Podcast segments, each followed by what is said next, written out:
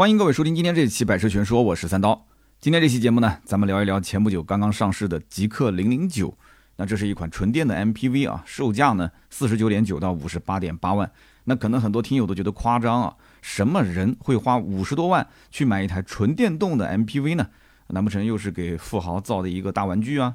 那毕竟啊，这个纯电动车型呢，大家都有续航焦虑，而且这个定价呢，普通家庭它也消费不起。那在商用领域呢，又缺少实用性。那其实呢，我觉得电动车啊，它的使用场景化非常的明显。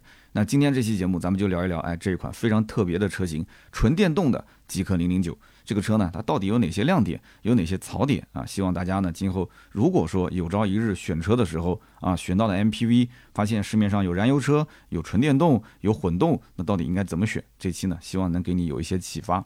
那么首先，我觉得吉利它不可能没有做过调研。在纯电动这个消费领域里面，你想目前最主流的车型是什么？是 SUV。那么大家可以看到啊，就是特斯拉它上市了 Model Y 之后，销量一直都不低，甚至它还抢走自家的这个轿车，也就是 Model 3的一些客户。那未来呢？未来汽车上市这么多年，从 ES 八、ES 七、ES 六到 EC 六，全都是 SUV 车型，也就是最近这两年才推了这个轿车产品啊，ET 七、ET 五。那如果说理想啊，它这个增程式的电动车也算是电动的话，那理想从理想 ONE 到现如今的理想 L 九、L 八、L 七，全都是 SUV 车型。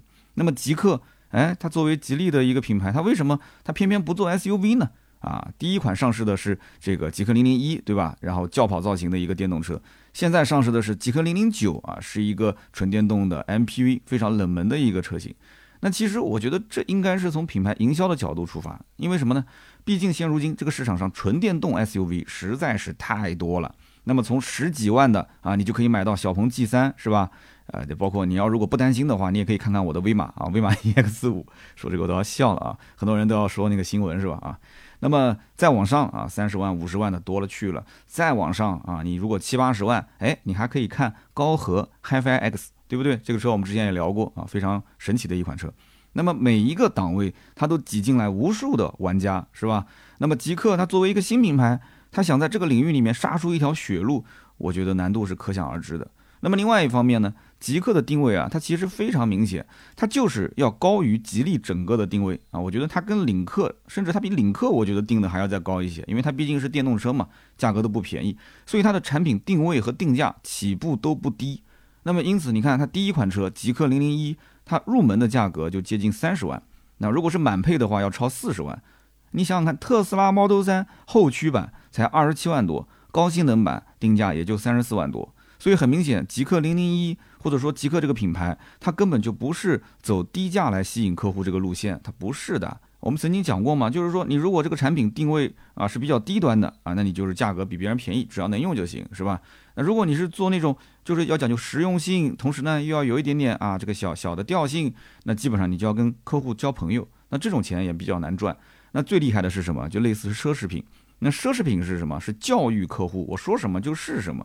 那这种车型，你说极客这个品牌。他能教育客户吗？我觉得他其实想干这个事情，但是很难。他目前可能还是处于中间这个阶段，所以说很明显，极氪零零一它不用低价吸引客户，那它怎么办呢？它把配置、它把性能、设计，哎，我都给你拉满了，看上去比较有调性是吧？看上去很特别是吧？配置哎也是比较顶的，性能也是比较顶的。好，那我就硬刚对手，那么定价也不低。那至于说你喜不喜欢我，你买不买我，那只能说什么呢？只能说啊，我只管努力啊，剩下的交给天意了。那不过好在什么呢？极客零零一它实际上开局还是比较顺的啊。零零一是它第一款产品，当时大部分的媒体给的这个评价还是比较高的啊。当然可能背后给的也不少是吧？很多人喜欢讲这个。那当然了，极客零零九目前也是网上一片好评，对不对？那大家很多人也没接触过这个车，也不知道为什么那么多人都说好呢？但是实际销量其实可想而知。我前面也说了，这个车其实它的整体定位是比较偏冷门的纯电动 MPV，这个市场一定要培育。它不可能那么快就产生很多的一些用户。那好，我们讲极氪零零一开局还不错，那么目前订单甚至都破万了，是吧？但是随着它后来的销量慢慢的爬升啊，它的经销商网点变多了，产能上来了，它后面的负面新闻其实也开始增多了。我估计很多人在网上应该也刷到过，比方说大量的客户反馈说极氪零零一的这个车机啊，它的 bug 非常严重啊，正常使用也会黑屏也会死机，那辅助驾驶也经常是会出现一些故障码啊，经常不能用。那么后来七月份，极客官方也宣布说，给所有的极客零零一的车主免费更换八幺五五的芯片。然后呢，在七月十九号之后，就推了那个极客 OS 的三点零的版本，然后把这个相关的功能啊增加了二十九项，优化了两百零四项。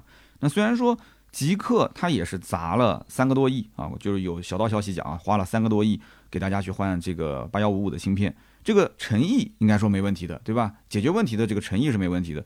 那车主也是说这个还是挺良心的，但是没过多久啊，大家就发现不太对啊，为什么呢？换了芯片之后，它该有的 bug 还是有啊，该出现的这些故障码这些问题还是有，所以网上你看还是有不少的这个网络投诉，都是最近一段时间，就是七月份之后还是出现了。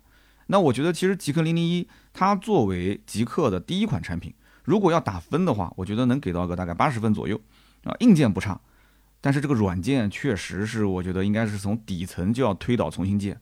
那么这个车其实它驾驶体验也没什么问题，就是这个车机它整个这个软件底层啊，我觉得是有问题的。但是这个推倒重建，它是个大工程，它需要花很多的时间，你说是不是？那么甚至很多极客零零一的客户他也很期待，期待什么呢？就是它的第二款产品，也就是极客零零九上市之后，哎，官方会不会推送一个新的版本啊，给到这个极客零零一的车主同步更新呢？啊，谁知道后来零零九上了以后，它也没有推任何的 OTA 升级的消息。那么反过来看。那我只能说，那就是祝愿极客零零九的车机匹配的更完善一些啊，不要出现零零一上面的这些类似的问题。那么其实啊，对于大多数的家庭来讲，他哪怕是买豪华品牌，三十多万的预算，他买个奔驰 C，买个宝马三系啊，他其实已经觉得自己过的这个生活算比较有品质了啊。那如果说预算再充足一些啊，充足一些买什么呢？四十多万的啊，五十万的奔驰 E、宝马五系，那就说明你小日子过得已经非常非常滋润了。那么再往上七八十万甚至百万级的豪车，你会发现，就身边开这种车的人还是比较少的。也不是说大家买不起，在北上广深这一带啊，其实一线城市很多的家庭，他就是哪怕对吧，换套房或者是卖一套房，当然你不需要卖房，你可能整体收入也比较高，他咬咬牙也可以啊去买一个这样的车，但他没必要啊，不是说买不起，他没必要，因为奔驰 S、宝马七系更多是什么？是符号化的一个意义。买 C 级、买 E 级、买三系、买五系的客户，他其实主要还是针对品牌、空间、动力、配置，他各方面他想要改善啊，这个是最关键的区别。那么到了七系 S 这种级别，他没有几个客户是冲着空间、冲着配置去的。说，哎呀，这个七系比 S 级多两个配置，我就买了啊。就 S 级比七系呃宽度啊、长度啊、轴距啊多那么几公分，所以我就买。没有，没有这种人，他们就是生意啊，或者说事业，他做到了一个阶段。他就差这么一台车，他需要彰显一下身份，是不是？他可能也就是生意场上的一些需要而已啊，圈层不同。那么极客零零九，它售价四十九点九到五十八点八万。那么你猛的一看啊，你觉得说这车很贵啊，对不对？五十多万，这是豪华品牌不买，我干嘛要买这个？而且这个还是个电动车。但是你仔细想一想，你看啊，在电动车这个领域，未来的首款产品 ES 八售价多少钱？它不也是四十九点六万到六十五点六万吗？那甚至还要选装，甚至你还要买服务。那为什么蔚来 ES 八它没有那么多人当时上市的时候说贵呢？而极客零零九为什么大家就不接受这个价格呢？其实说到底，它还是一个锚定效应啊。什么叫锚定效应？之前我们也说过，你比方说理想 ONE 当时上的时候啊，对标的那从来不会说我对标的是汉兰达，那对标的都是奔驰、宝马，是吧？那么现在呢，什么理想 L 九、理想 L 八啊，同样对标的也是奔驰、宝马啊，G R S 啊，宝马 X 七啊，都是这样，它不会说自己的。就是正常市面上老百姓对标的那些车型，它是用一种想象中的啊，就或者说说品牌营销、品牌形象上的叫形象对标，它是这么玩儿。那么 ES 八在上市之前，它已经通过媒体，它把这个什么呢？就价值千万的那个 EP 九、EP nine，把那款车推到啊舆论的最前沿，让基本上所有的关注这个车圈的人都能知道这个车。那人人都知道了以后呢，大家就觉得说，哎呦，这个未来它是定位高端的电动车品牌。然后呢，未来就顺势去推它的 ES 八第一款产品。那么在那个年代啊，其实也没几年了，就是几年前，就是没有人会想到说电动车它还有这个什么换电服务，对吧？那未来说我主打换电，然后后来又玩私域流量啊，去玩那个私域社群、高净值人群。所以这些玩法出来之后，甚至很多人就把买 ES 八的这种车型当成是什么进入高净值社群的一张门票啊，就是这台车子它是被营销的手法赋予了很多的软实力啊。我曾经有过专门的一期节目，逐条去分析这个品牌背后的一些玩法。那么反过来讲啊，极氪零零九它的定价被人吐槽太贵，那是不是它在软实力的这些包装上面它缺一些火候呢？啊，对外宣传说啊，我这个针对产品本身啊，这个这个那个那个硬件软件，其实你对于纯电动 MPV 这个概念。它本来就是大多数人比较难以接受的，是不是？你能接受买一个纯电 MPV 吗？我相信听友里面很多人是不能接受的。评论区你可以告诉我。就好比说我一日三餐我已经习惯了吃米饭了，那么突然有一天你告诉我，对不起，三刀，你未来三个月的时间你不能吃米饭，你应该是什么叫生酮饮食啊？这样子更健康，你可以改变一下你的生活习惯。那我就不回去了，那我肯定天天在外面吃了，对不对？你说你让我改变生活习惯，你问过我吗？我需要吗？就除非说我是一个走这个有偶像包袱路线的，对吧？我天天为了说控制我的身材，我要健身，我有非常明确的目的性，那我可能我能接受。那这个也不需要你教育我，我自己自发性的我就会去去去养成生酮饮食的习惯。否则的话，我绝对不可能坚持这种生活方式。因此，纯电 MPV 它到底是哪一类人适合买啊？它对比燃油车和对比这种混动的 MPV 车型，它到底有哪些突出的，或者说在场景某些特殊场景下的使用的优势？那么这些我觉得需要厂家，他需要用生动的案例去教育客户啊，也不是说教育，你可以说故事。你不是有很多网红吗？对吧？你包括你可以找我呀，我们一起来想想看有没有什么故事可以说给大家听啊，可以去演绎一下。他不是说哐当一下把这个产品直接丢到市场上，然后告诉大家说，哎，我这个车啊，我可是使了劲的怼了很多的材料，哎，你看你看这个材质怎么样，那个材质怎么样？你看我是不是很有诚意？哎，你不来一辆吗？不是这个概念。这个极客的发布会呢，当时我也看了啊。然后 CEO 呢提出五个所谓的这个灵魂考验，他第一个问题是什么？就为什么 MPV 都长得千篇一律啊，非常相似的前脸？结果呢，哎，极氪零零九这个前脸确实让人家很有这个印象深刻，但是这个前脸也是极富争议。当然，我们讲极富争议，其实也是流量，对吧？那么如今这个汽车的设计圈子里面，我觉得有争议真的是好事。你如果设计的平平淡淡，你肯定是没销量。除非你这个车之前名声在外，那你不需要有什么改变，是吧？你是个新产品，那你必须要要像个锥子一样，你要突破一层、两层、三层，你要用这个锥子啊，把它给戳破啊，你要突破到外圈，我们讲叫出圈，你这样子的话才能让更多人去看到。所以说，一个品牌其实有争议不怕，怕的是什么？怕的是这个品牌你能不能 hold 得住这个争议，对吧？小的问题点没问题，但是大的方向。你觉得是对的，或者这个产品只要通过时间，它一定能经得住考验，那是没问题的。那就比方讲说，宝马的这个新一代的车型，你看新一代不管三系、四系这些车，包括 SUV，都是改成这个大鼻孔。刚开始也是啊，很多人都有争议，非常大的争议。但是最后呢，四系它该加价还是加价。然后奔驰啊改成三角眼，一开始那个 CRS，我当时看到我说我的妈呀，这奔驰这种设计，那这怎么卖啊？哎，争议非常大。那么如今呢，它该没有优惠，它依然没有优惠，是不是？那么第二个问题，当时 CEO 说什么呢？说 MPV 的安全为什么很难做啊？就安全性很难做好。大家都知道，百万级的某一个豪华品牌 MPV 啊，出了事故之后啊，碰撞然后起火，车门拉不开这样的一个视频，很多人看过。那 MPV 它不同于其他车型，它经常路上经过一辆 MPV，你会发现这里面坐的不是一个两个人啊，它是满载一家啊，甚至两家三代人。那么等同于什么？等同于是把鸡蛋放在了一个篮子里面。那你想想看，这种车型。那么对于安全，它应该是有更苛刻的一些要求。但是对不起啊，咱们的国标是一刀切啊，一刀切，所有车型反正都按照这个标准来。现在好歹还有个中保研啊，还有一个百分之二十五偏置碰撞，是不是？那么 OK，然后极客的 CEO 就说了，那我们现在啊用的是全球量产最大的一体式压铸后端铝制车身。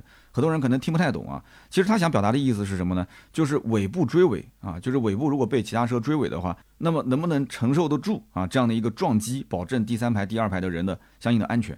前一段时间大家应该看了啊，在台州出了一个非常重大的事故，那一辆大众的途观不就是嘛，对不对？一撞完之后，哇，我当时也很震惊，我觉得那个速度好像不是特别快，可能视频里面看不出来，但是那个途观对吧，三厢变两厢，其实它就是个 SUV，也不能说是三厢，就是 SUV 等于说是。两排变一排了，就是那种状态，感觉特别夸张啊。那好，他说我是这个啊，这个压铸式的这样的后端铝制车身，然后呢，我把第三排的头枕到这个车尾的玻璃这个位置啊，它距离会拉得更加远一些。那你说这两点打动你的吗？啊，你你在评论区可以告诉我打动你的吗？其实我觉得被动安全也好，主动安全也好，你说我配置都给你拉满了，我的材料啊，包括车身的什么抗扭性啊，我都给你拉满了。这些东西都是可以用数据，可以用这些文字去描述。但是大家想看的是什么？大家其实想看的是你撞一次给我看呀。你不要跟我说那些，对吧？你说你什么真金白银你砸进去了，搞这些安全性，你不要说，你撞，你撞给我看。现在又不是没平台撞，甚至有的自媒体自己都在撞，对吧？但是自媒体撞那个背后也是有大金主的，你懂的是吧？那么前段时间非常火的一个视频，蓝图的梦想家对撞丰田的埃尔法，那最后主持人说了一句“丰田完蛋了”啊，整个视频结束。但这个热点，你想，极氪零零九也上市了，那咱就蹭啊，不蹭白不蹭啊，这么好的流量，对不对？你前脚撞完，我后脚。极氪零零九对撞蓝图梦想家，哎，这样的话，你要是撞赢了，你不就是以一敌二了嘛？对不对？那么如果说碰撞真的是赢了，对吧？极氪零零九获胜了，那怎么办？主持人最后可以说一句话嘛？蓝图要努力了，对吧？那不就结束了吗？是不是？那么还有第三、第四个问题，就是 CEO 问，为何大家都在追求 MPV 的舒适性？那么大多数人都认为买 MPV 呢，就是买两个沙发，不是两排啊，是两个沙发。也就是说，无论是厂家还是用户。啊，过多的是关注第二排的体验，而对于第三排的这个客户的体验，他可能没太多的一些重视。那一开始我以为他他可能要讲我这个车第三排怎么怎么，但是我发现极氪零零九的第三排座椅它也没什么黑科技啊。我听了半天，我发现第三排座椅跟前两排的座椅啊，无非就是一样，用的是 Soft napa 的真皮啊，然后它的靠背可以一百八十度的躺平，但是其他方面好像也没有什么突出的一些特点了。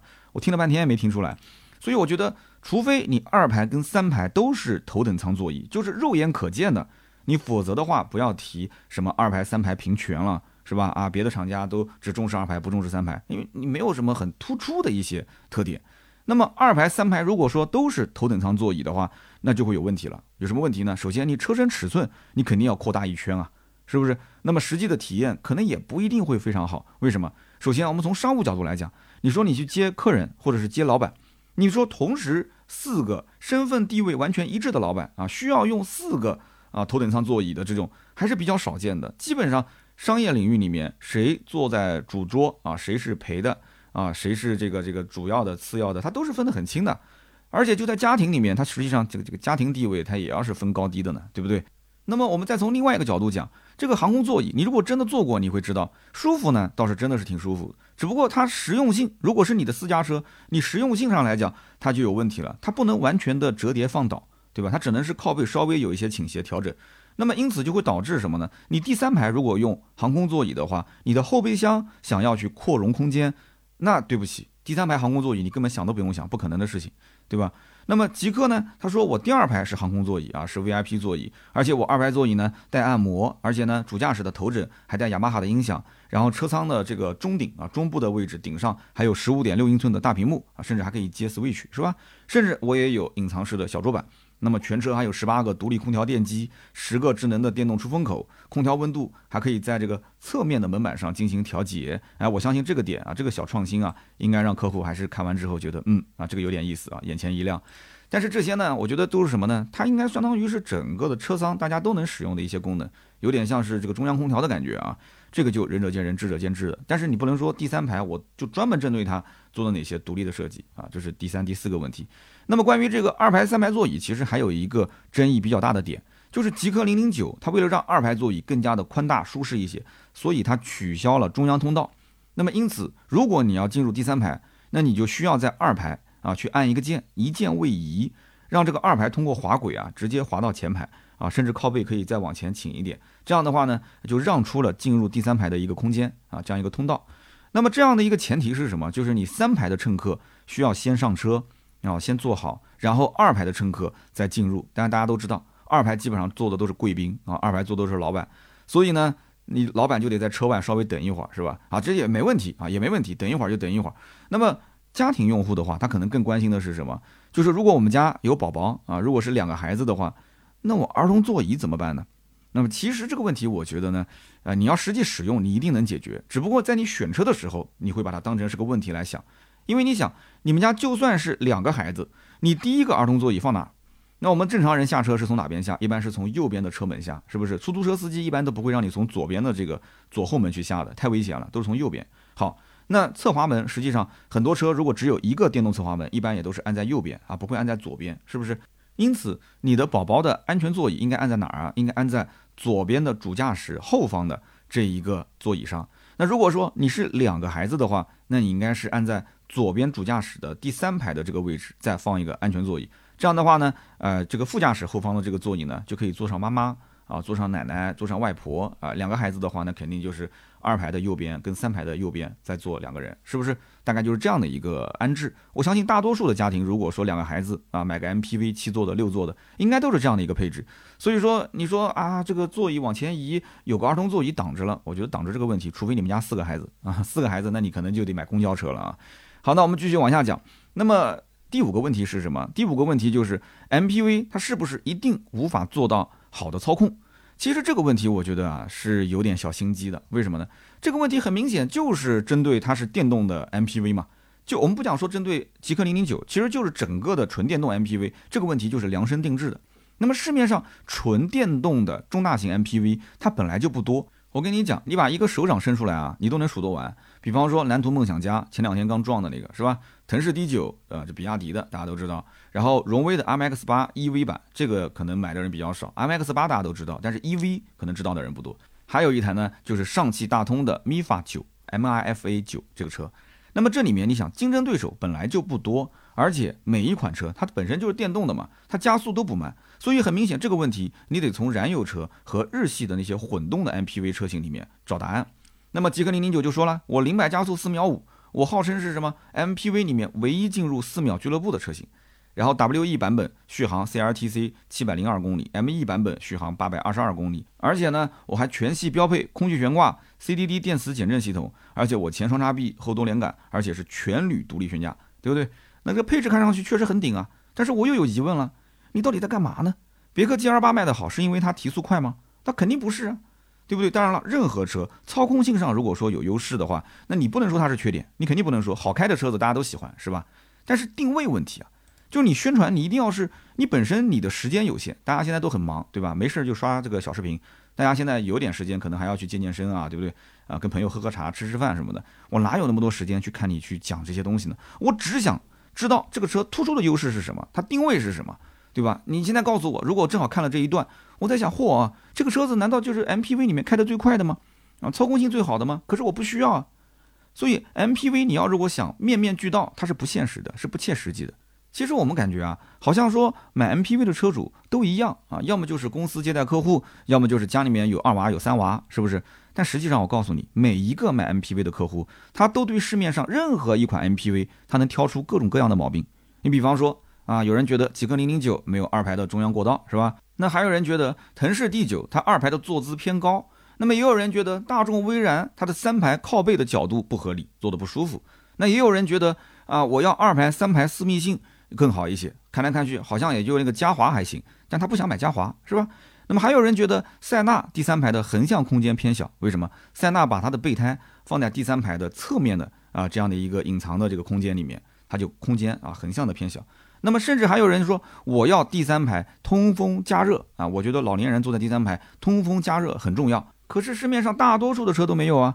我们看来看去，也就是 G L 八的艾维亚有，还有上汽大通的刚刚讲的那个 MIFA 九啊，这两个车子第三排有。那么我就想问一句，客户他会因为这些小细节就去放弃一款车吗？我觉得大概率不会。他们最终看的是什么？他们看的是口碑，是保值率，是基础的那些实用性。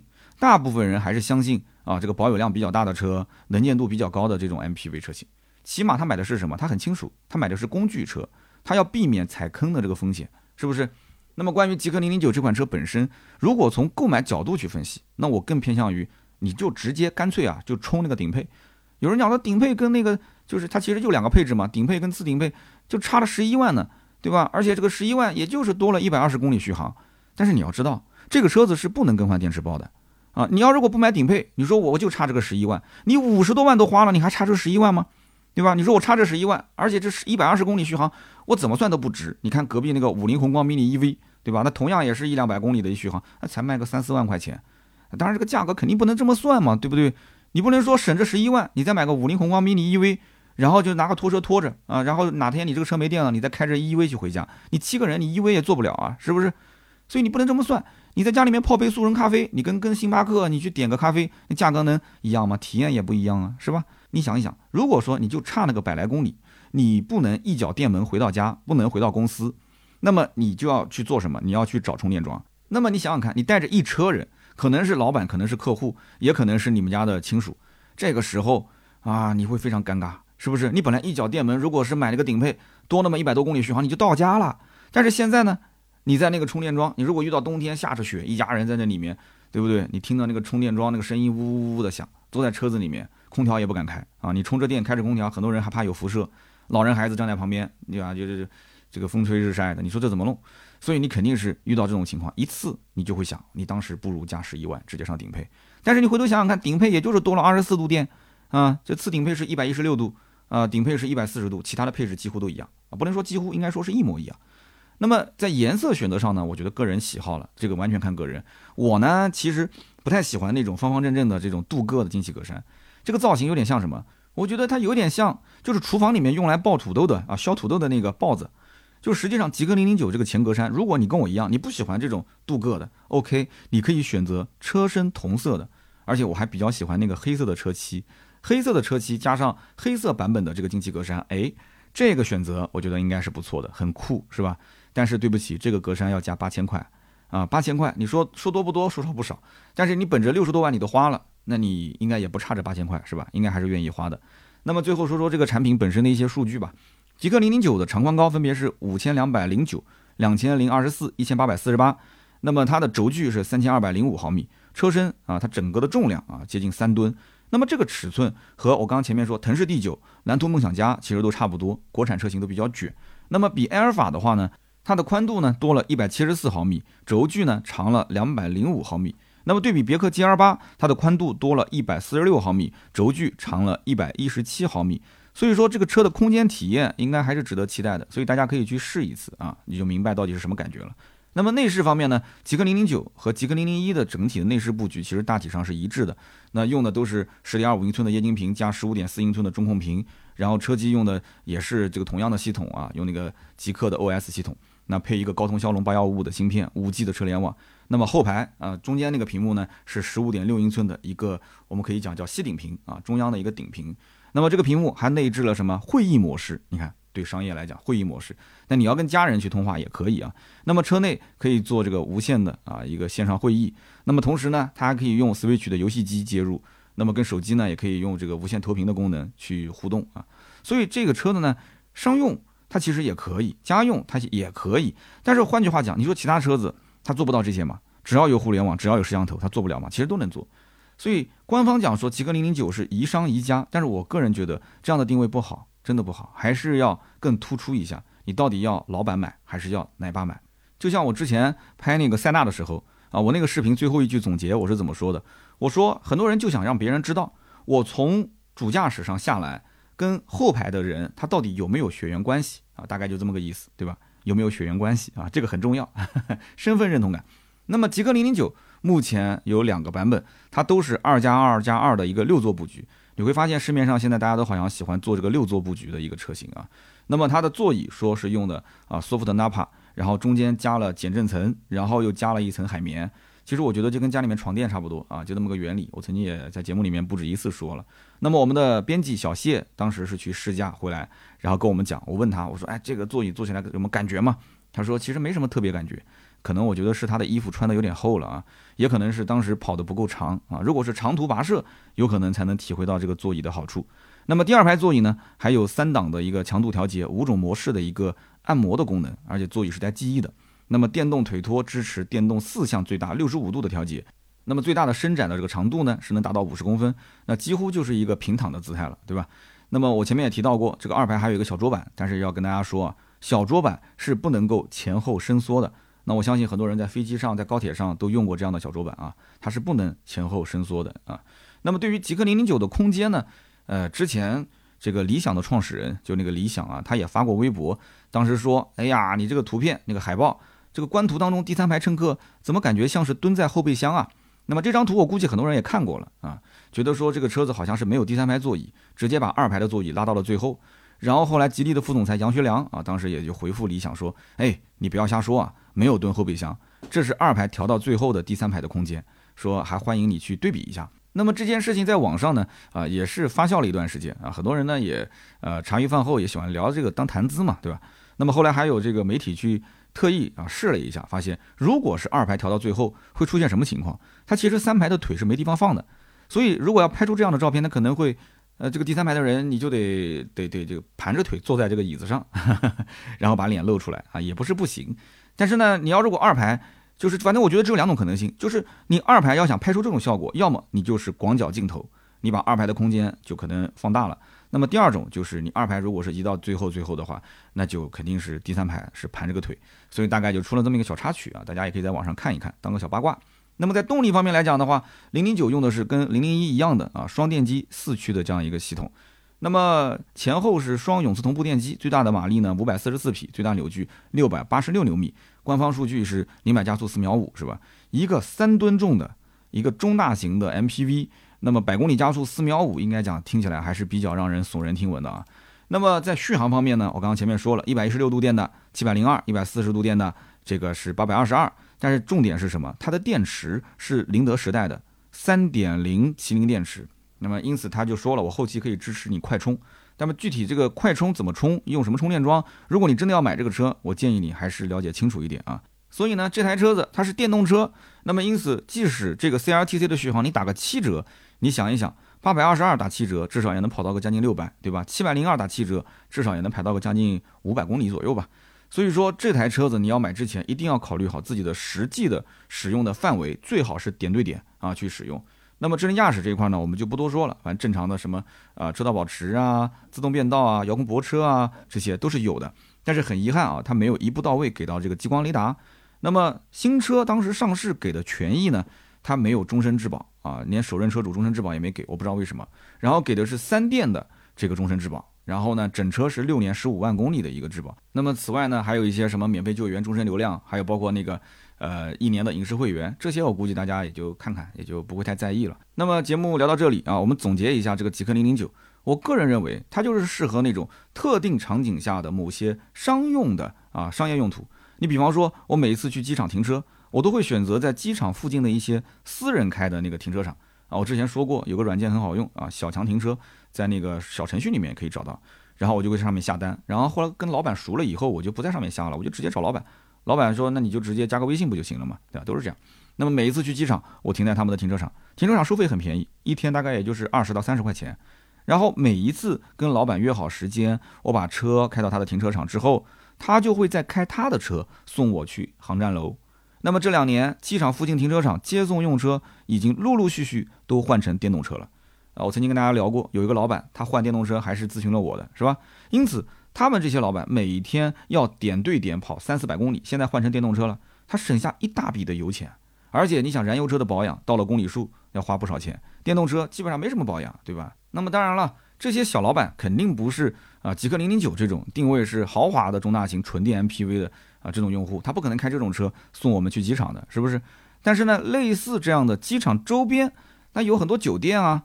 那么这些酒店，他也需要去接送客人啊，从机场到酒店，酒店到机场。我曾经也住过这样的酒店，那稍微好一点的有用什么呢？考斯特啊，就算比较好的了。但你想想看，考斯特跟这个极客零零九，它区别大吗？而且它一次也不一定要接很多人啊。考斯特可能说座位稍微多一点啊，就十几个人的座位。那如果说它多配个两台，或者说就酒店的整体档次还可以，但是都是点对点的来回接送，它也是可以考虑入这样的一类车型。你说是不是？所以说，你看，总体来讲的话，总结就是什么？就是一定是两个固定的路线，点对点的去来回接送、来回跑，而且使用频率比较高的话，如果说你对于产品本身体验啊、档次啊各方面有一定的要求，那你看整个市面上纯电中大型 MPV，它就没有几款可以选。那么现在对比下来，对不对？你说，哎，极客这个品牌对于不少人来讲。它有吉利这种比较成熟的厂家做背书，又有你能看得见的，不管是从设计还是从配置、用料各方面，还是可以说得过去。那么应该还是有人会去买单的。那么原本如果说你就考虑像什么别克世纪啊、别克 GL 八、艾维亚，或者买塞纳、买奥德赛、买爱力绅，甚至买广汽传祺 M 八啊，你买这一类的这些客户的话，我觉得大概率啊，你怎么跟他说，他都不会去转买极氪零零九。他这个不是说价格高低的问题。而是说它关乎到今后使用的便利性和实用性，啊，对于长途旅行，而且它的行程可能随机要变的，突然老板一个电话说，哎，你不要去常州了，你去无锡，啊，甚至一个电话打过来说你不要去无锡了，你去那个什么什么苏州。啊。那这个时候你的行程是多变的，那你要是用纯电动的 MPV 去跑长途，你面临的可能就是会有大量的啊这个充电的时间被占用，那就影响出行效率，对吧？那燃油车就不存在了，你或者是啊这个就混动车型，对吧？增程也好，插混也好，找个加油站加个油就走了嘛。所以我一直在想，就为什么就是主打纯电动，但是是换电的这个未来，它为什么不出 MPV 呢？对不对？未来如果出个 MPV 的话，对吧？哪怕是贵一点，我觉得也是能接受。你换电嘛，是吧？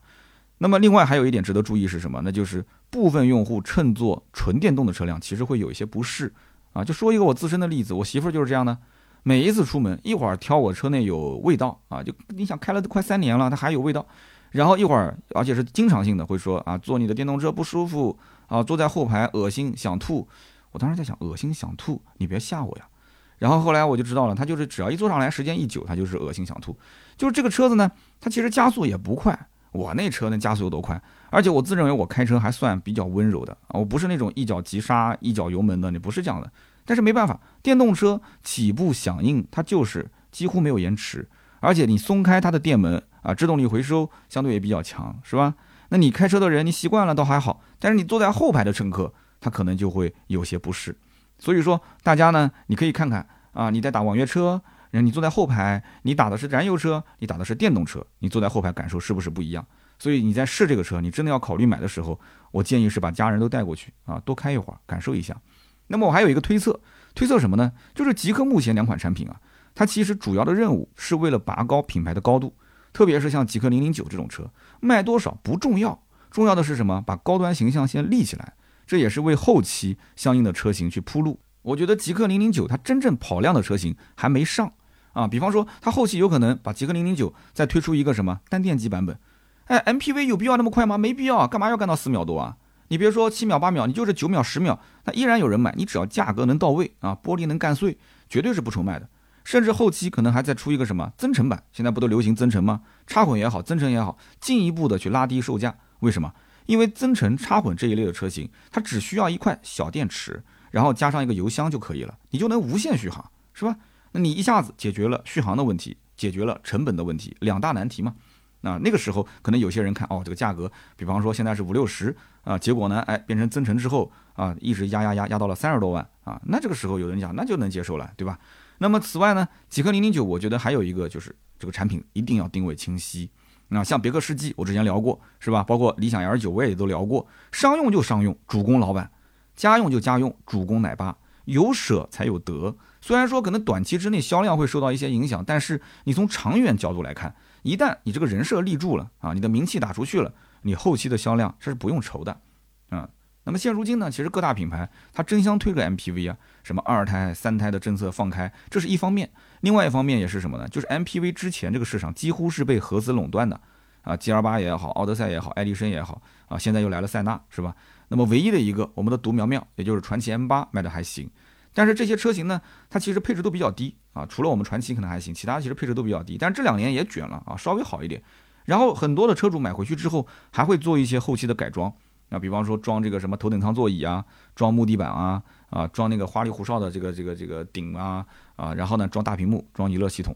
那么这些后装的这一条生意链啊，或者说生产线非常成熟，成本也不高，改动难度也不大。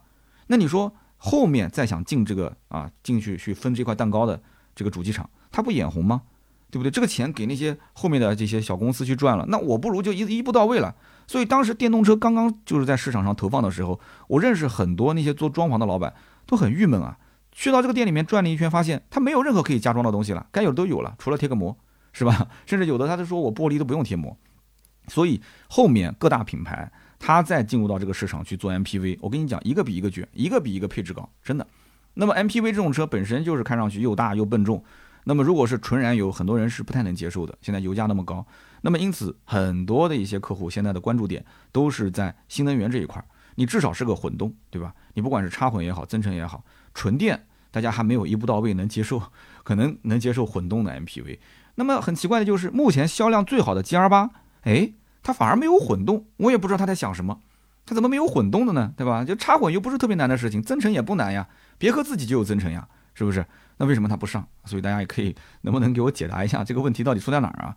反正 MPV 呢，对于大多数人来讲，它不是刚需，对吧？你什么时候用，什么时候买都可以。我建议大家呢，其实可以再等一等，再看一看，明年二零二三年啊，应该说好戏在后头。好的，那么以上呢就是本期节目所有的内容，感谢大家的收听。那么也希望大家针对今天聊的这款车呢，可以在评论区我们一起交流交流啊。我相信很多人呢，虽然暂时不买，但是心心念念的还是想要一台 MPV 的，是吧？你能接受电动的 MPV 吗？你能接受像极氪零零九这样的一个定价和定位吗？啊，那么每期节目呢，我们会在留言区抽取三位，赠送价值一百六十八元的芥末绿燃油添加剂一瓶。那么下面呢是身边事环节啊，今天呢这个录音啊可能比较晚啊，我看现在时间已经快呃凌晨一点了，所以肯定是超了周三了嘛，周四才发。这两天事情比较多，而且南京突然降温，跟大家就是说声抱歉。为什么呢？因为上一周的这个我们的长视频是没有更新的，也是因为南京连续几天啊不停的下雨，不停的下雨，一直下到周三、周四。其实我周三、周四再去拍已经来不及了，已经来不及了。在后面你，因为你还要制作，还要上线嘛。然后南京最近这个情况也你懂的，对吧？比较严重，所以后来我们团队就决定稍稍微缓缓啊。上周没跟，那么这一周实在是不行了，一定要跟。但是这周正好南京又降温，降得特别厉害，就是前几天可能还穿一件这个单衣就可以出门，现在就是必须要穿羽绒服，已经是零下了啊。然后我们也是周一周二下雨，然后今天周三，后来就是说一定得拍，然后就去拍了，拍了之后一直到很晚回来，然后写稿，然后改稿，然后录音。所以实在是抱歉。那么最近几天呢，大家在网上应该也看到一些新闻啊。那么这些新闻呢，在节目里面肯定不能说。那么这个新闻又跟我们每个人都息息相关。我只能说一个关键词，就是刚刚前面提到，就是口罩，大家都懂是吧？我节目其实到今天为止没有没有很重要的去讲这件事，或者说重点拿出来当身边事讲。那今天我想讲一个我的身边事啊，但是这个我希望大家听完之后不要在评论区去发这个敏感词啊。就是这件事情不说出来，我觉得我憋得也很难受啊。前两天晚上。我媳妇突然在这个客厅里面哇啦一下就叫起来了，我当时吓了一跳，我说咋啦这是？她说今天回家比较晚，然后我就忘了去做全民，你懂了什么叫全民啊？然后学校是要求必须每天截图，然后二十四小时的这个相关的报告，你也懂的。所以我媳妇当时就穿着这个外衣啊，就往门外冲。那么当时晚上已经九点多钟了啊，已经没有那个什么就是免费的全民了，是吧？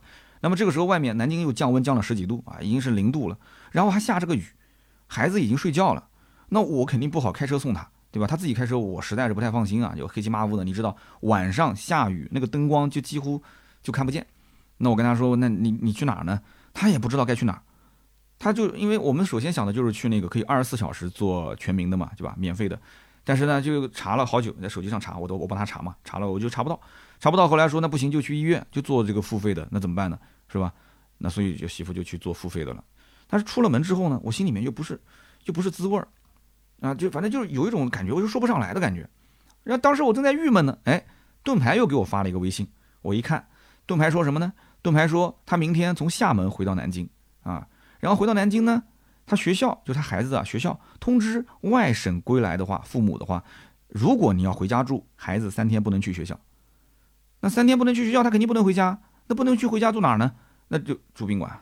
住三天啊，所以他跟我汇报一下，所以我看完这条信息之后，我心里面也不是，也不是滋味。说实话，就我有我有很多话想说，但是作为一个公开的节目，我也知道有些话，你看看你看看整体的大环境，知道你不能说啊，你说了，你轻则啊让你去删啊，让你去下架，重则你可能账号都没了。所以呢，我就我就选择怎么办呢？我要把我的情绪释放一下。好，那我就去看世界杯啊，我看世界杯，我还拉了一个世界杯的群，结果那世界杯的群也被封了啊，也不知道谁举报的，被封掉了。然后我就看世界杯，我就看那个球场上欢呼的人们，我希望用他们现场卡塔尔现场的这个氛围，我来调剂一下、刺激一下我这个沉闷的情绪。那我就看看这世界杯，世界杯里面那个镜头啊，扫扫到那个观众席，我就发现这观众席上没有一个人戴口罩，我又替他们担心，对吧？哎呀，这么多人，你看，那要是要要是有一个，对吧？那岂不是全部都，那这世界杯，对吧？那就不要决赛了嘛，对吧？所以哎，不说了，反正今天身边事就到这儿，就聊那么多。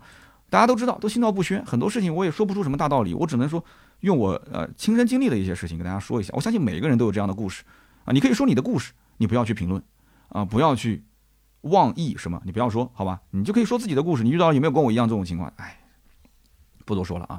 那我们继续聊今天就是上期节目的这个留言互动。上期节目呢，我们说的是出事故的话，对方如果全责，他不配合理赔怎么办？哎，然后有哥们跟我说，哎呀，你这个标题起的不好，我差点就没听了。那你希望我写什么标题呢？啊，我起个标题叫做“被追尾，小三赖账，正房拒赔，老公竟然还调侃我是冒号啊省略号啊调侃我是省略号”，你是不是想看这种标题是吧？被追尾，小三赖账，正房拒赔，老老公竟然调侃我。行啊，那下次我就按照这个标题来吧。啊，我先想想今天这个标题怎么取啊。那么好，我们先看第一位听友啊，这位听友的名字叫做 M O R E O。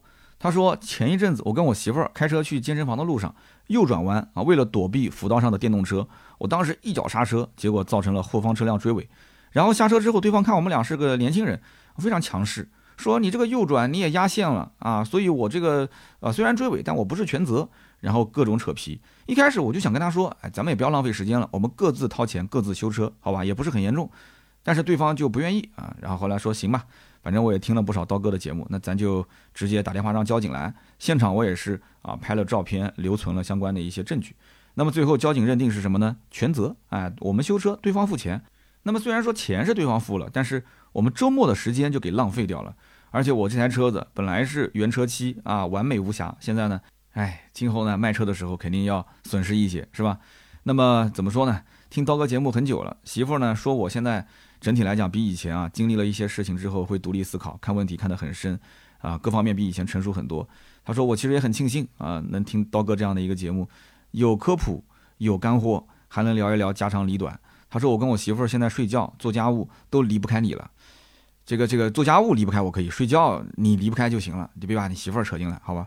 他说：“这个百车全说啊，商城我也支持了，买了个腰靠，确实不错。零食我也买了，挺好吃。前一阵子看刀哥心情比较低落，希望能开心一点。说呃，做个节目确实也不容易，有我们这么多的听友在背后支持你，谢谢，非常感谢啊，非常感谢你支持我的商城。很多人是不是还不知道我们有百车全说商城啊？啊，如果是加了我们的群，加了盾牌的微信啊，看到他朋友圈或者是呃有关注我们的公众号，应该都能看到。其实我跟大家讲，盾牌为了这个商城，真的也是煞费苦心啊。”就是各种商品，他要试吃，我要试吃；他要试用，我要试用。盾牌真的就是非常非常有责任心的一个女孩子啊！当然，我们有两个盾牌啊，这是女女盾牌，那个是男盾牌。就刚刚从外地出差回来的是男盾牌，这是女盾牌，真的非常有责任心，所以你放心买没有问题的。而且经常有的时候我自己看那个价格，你比方说最近在推的那个防雾的那个眼镜布，这个布真的非常好用，因为我自己打篮球。包括我戴口罩的时候，有的时候像现在这个天气，呼吸它那个眼睛就会起雾嘛。那么那个时候我擦一下，就立竿见影，效果非常好。但是持续时间不是很长，这个实话实讲啊，就你过段时间你可能要再擦一下，就持续时间不长，但是效果立竿见影。我当时看一下那个价格，还是我们一个同事发给我的，说我们公司这个价格是不是上错了？为什么？因为别人价格比我价格贵了一倍啊，宣传那个图片什么都是一模一样的。然后一看它还是一个什么天猫店，然后我就笑了，我说其实。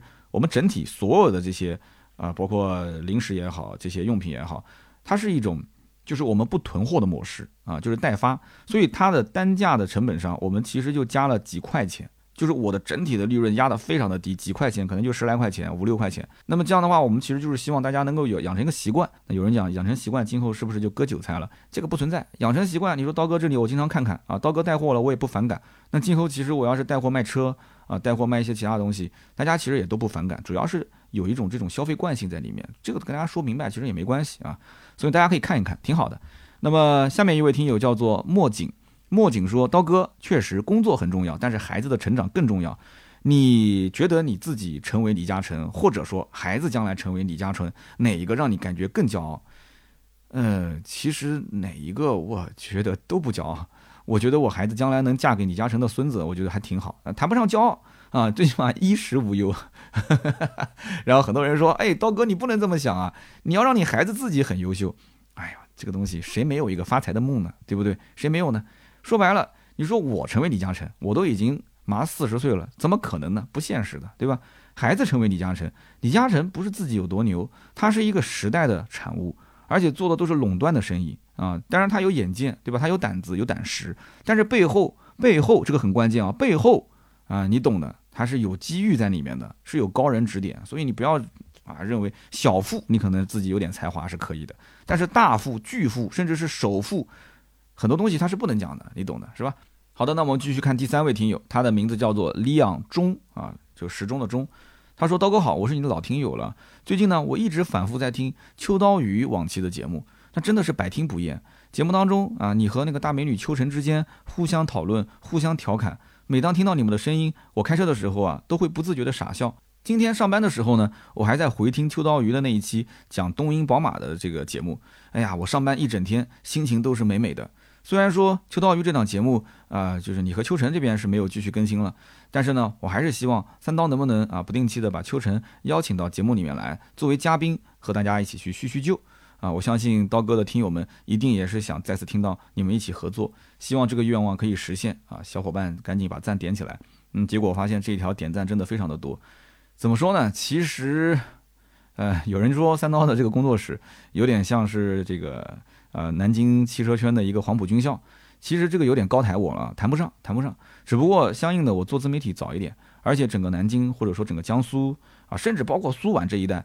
啊，早期做汽车媒体的就是比较少，做汽车自媒体的比较少，啊，做是职业，比方说在喜马拉雅搞音频的，啊，职业的去在网上发布这个评测视频的，都比较少。也就是后来抖音兴起之后，啊，我们整个江苏这一带，哎，好像这个玩抖音的人就陆陆续续多了。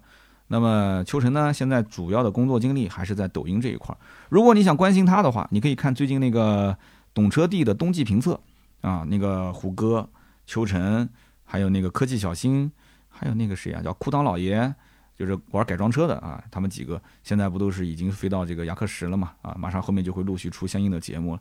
当然了，做嘉宾肯定没问题，呃，只不过个人有个人的一个工作的重心。那他现在的重心主要是偏在这个短视频这一块儿，那咱呢就对吧？能不去打扰就不要去打扰了。那音频这一块儿呢，其实很多人都想做，但是想长期做，花很多精力去做，这个真的是非常难。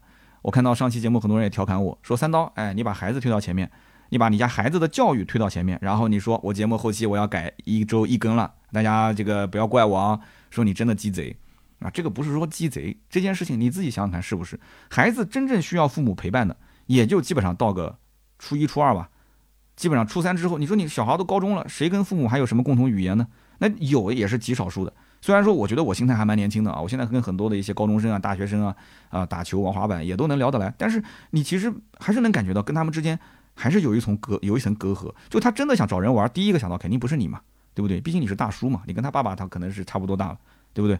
所以说这个里面怎么讲呢？就是跟孩子的陪伴周期，他真的是黏着你的时间，我觉得也不多了。现在对于我来讲，可能都不能按年来算，都得按天来算了。但是你说我就是为了这两年时间，我把节目变成一周一更。啊，我先陪孩子，等陪完之后，我将来我再变成一周两更，这样行不行？这不好说，为什么不好说呢？等到我有一天真的变成一周一更的时候，你再让我变成一周两更，很难。所以呢，还不如就干脆两更，先这么持续下去啊！真的有一天我说要一根的时候，那就一根了啊！我说暂时停一停，一两年不更新，我要休息休息。嗯，那那那那那个时候应该财务自由了。我，不会的，不会的，继续做吧。我真的要是有个一两周不聊的话，我心里面也难受。有的话也想跟大家好好说一说。好的，那么今天这期节目呢就到这里。如果大家想关注我们更多的内容呢，可以去啊关注公众号“百车全说”啊，我的个人的微博“百车全说三刀”，还有我们每周一更的啊这个哔哩哔哩的“百车全说”，以及我的抖音“三刀砍车”。那么今天这期就到这里，我们周六接着聊，拜拜。